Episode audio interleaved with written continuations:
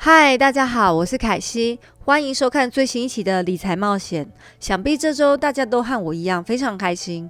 两星期前介绍的 IPOB 在短短时间内一下飞涨了许多，还有 NEO 也有很棒的表现。相信在听完凯西分析后，自己做完功课的朋友们一样有跟上这波涨势。而这两档股票我仍然相当看好，所以我目前我选择续报。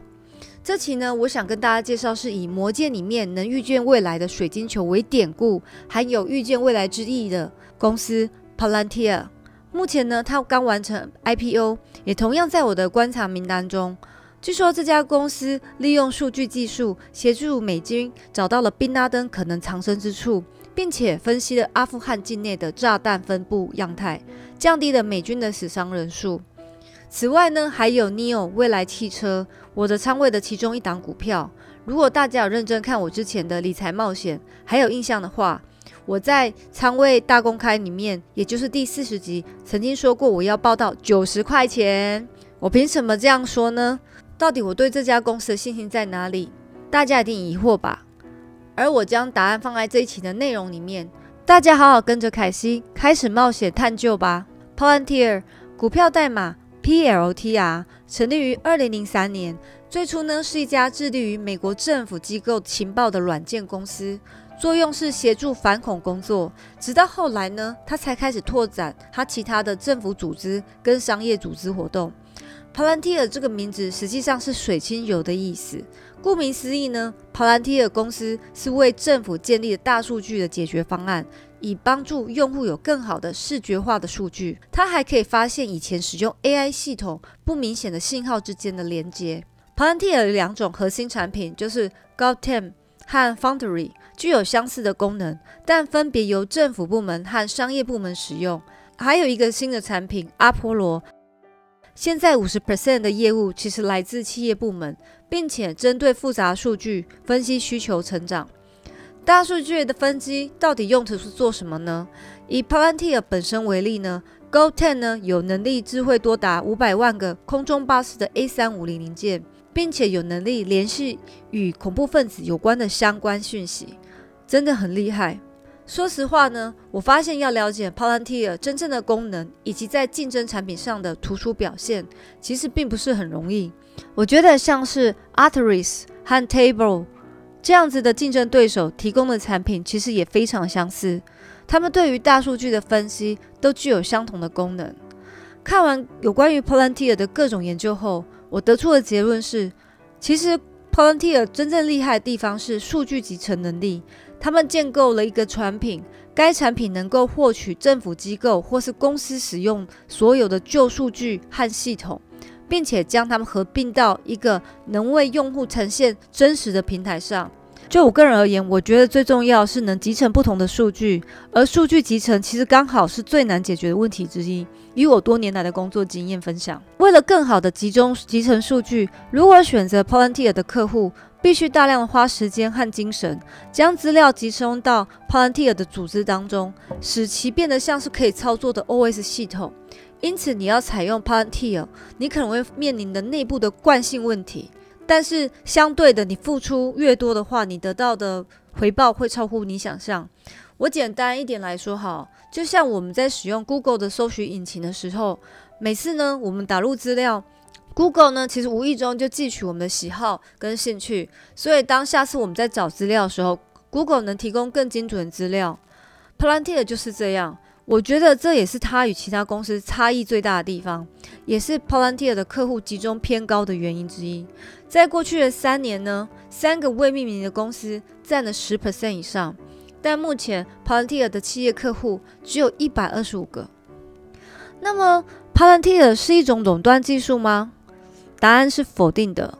但 Palantir 绝对有具优秀的竞争能力。上图就有显示了。Palantir 的收入和毛利明显高过于大多数高增长的 SaaS 公司，例如 Fastly and Dido。图表也证明了 Palantir 并不是像 Lados 和 Maintain 这样的国防 IT 服务公司。国防 IT 服务供应商通常会公开竞标项目，并且雇佣人员去执行分配的工作。这块的业务其实在业务板块中的利润相当的低，但 Palantir 的利润高出很多。比较像是高成长的 SaaS 公司。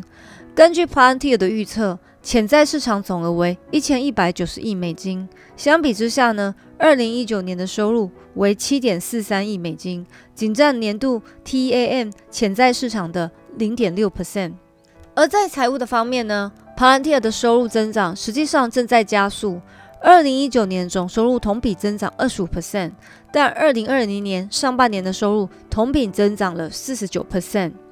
但我还发现了，随着收入的增加，营业利润和净利润都有明显的提高。有鉴于 Palantir 能处于进入商业领域的多个行业的初步阶段，我认为这种动态在中长期内会继续推动收入的加速增长。此外，十二亿美元的净现金资产负债表应该足够表明说内部有足够资金，直到二零二三年的 EBITDA 税前利润达到收支平衡。Palantir 的估值其实不是那么直接，因为以我 DCF 来算呢，它只有三年财报，公司也还没有赚钱，比较难以估计精确的数值。因此，我使用专家估计的价格，该价格以积极一点来估算呢。价格假设呢为十九块美金，我还是将 Palantir 以 P/S 市值率等于市值除以销售额和其他的同行进行比较。相比之下，其实它比其他高成长率的 SaaS 股 Palantir 事务现阶段还是很便宜。但投资这家公司也会面临一些潜在的风险。第一点呢，Palantir 前二十名客户占了二零一九年总营收的六十 percent 以上。Palantir 如果失去其中前二十名客户，那将会对它增长和股价造成很负面的影响。第二点，考虑到 Palantir 的背景呢，譬如像是在中国的公司会使用 Palantir 的软件吗？这也将是某种方式影响了 Palantir 的业务。他们可能觉得公司是美国政府的爪牙。再来介绍未来汽车股票代码 NIO。如果看过第四十集的仓位大公开。会知道我有买 NIO 这张股票，而我一直考虑要再加仓这个部位。仔细研究后，有几个理由让我觉得 NIO 也是会慢慢走向 Tesla 的路。Tesla 有它的灵魂人物 Elon Musk，在特斯拉还没有营收之前，凭借着信徒对 Elon 的信心，股票快速的突破千位数。但 NIO 也有吗？据我深入研究之后，Neo 的创办人李斌。他在安徽农村长大，然后长大后他读北京大学社会学系，在这当中他又学习了法律和计算机科学，终于他成为北京大学在文科当中唯一取得系统分析师。二十一岁他就开始自己的第一个生意，事业和 Internet 有关，很快的也在这行取得成功。在两千年，他与他的合伙人一起创立了 BitAuto Internet 公司，这是他的第二家公司。公司在后来也获得成功。两千零一年，他公司上市，并且在美国证交所交易，市值达十亿美金。二零一三年，他辞去的 BitAuto 的首席执行官，因为他公司被卖掉了。他也是 Mobike 的联合创始人之一，也是 Mobike 的第一批投资者。但是在二零一八年就辞去了董事职位。其实他已经是一个充满丰富经验的实业家。源于这样的工作背景，所以李斌决心开创自己的梦想，以推动电动汽车的发展。于是，NIO 呢，在二零一四年的十一月诞生了。李斌创立的 NIO 电动汽车以来，就一直担任董事会主席跟首席执行官。李斌也常被称为中国的电动汽车行业教父和中国的 Elon。他也投资了三十二多家的汽车和运输行业的公司。而且投资李斌的那些公司，五十六家投资者，大多数都是大型公司，例如联想、腾讯、百度、TPG、招商银行跟中国兴业银行。李斌是一个非常极佳的说服能力的人，所以导致能不断的跟大公司的结盟合作，壮大自己公司所需要的资金跟资源。Neo 其实也曾经面临的财务的问题，去年他就从高点暴跌了八十 percent，但在疫情期间。和合肥市进行的资金协商，他从国家获得十亿元的投资，再次也展现了李斌的谈判能力。你有发布了他第三季度和九月的车辆交付，这远超出了预期，表明呢公司在收入方面将增长。九月份的交付量达到四千七百零八辆，同比增长一百三十三点二 percent。因为第三季的交付量升至了一万两千两百零六台，同比增长一百五四点二 percent。虽然你有在月度和累计交付量方面有明显的高度成长，在 BAS 和自动技术方面也更具有前景，但以盈利能力来说，还是需要观察。如果你有要像特斯拉这样被大家强烈关注，需要有销售增长和盈利能力有更大的突破，这样一来，大家对它的估值可能会更有信心。目前，未来汽车的股价似乎与特斯拉在二零一三年价格处于相似的增长阶段。而公司也开始计划要进军欧洲市场。摩根大通的分析师也将未来汽车目标价调整为四十块美金。虽然和我说的九十块还是有落差，但是在中国智能电动汽车市场，预计未来汽车是中国品牌在高端市场中的长期赢家。分析师表示，到二零二五年，中国电动汽车普及率将会从二零一九年不到五 percent 翻两番，达到二十 percent。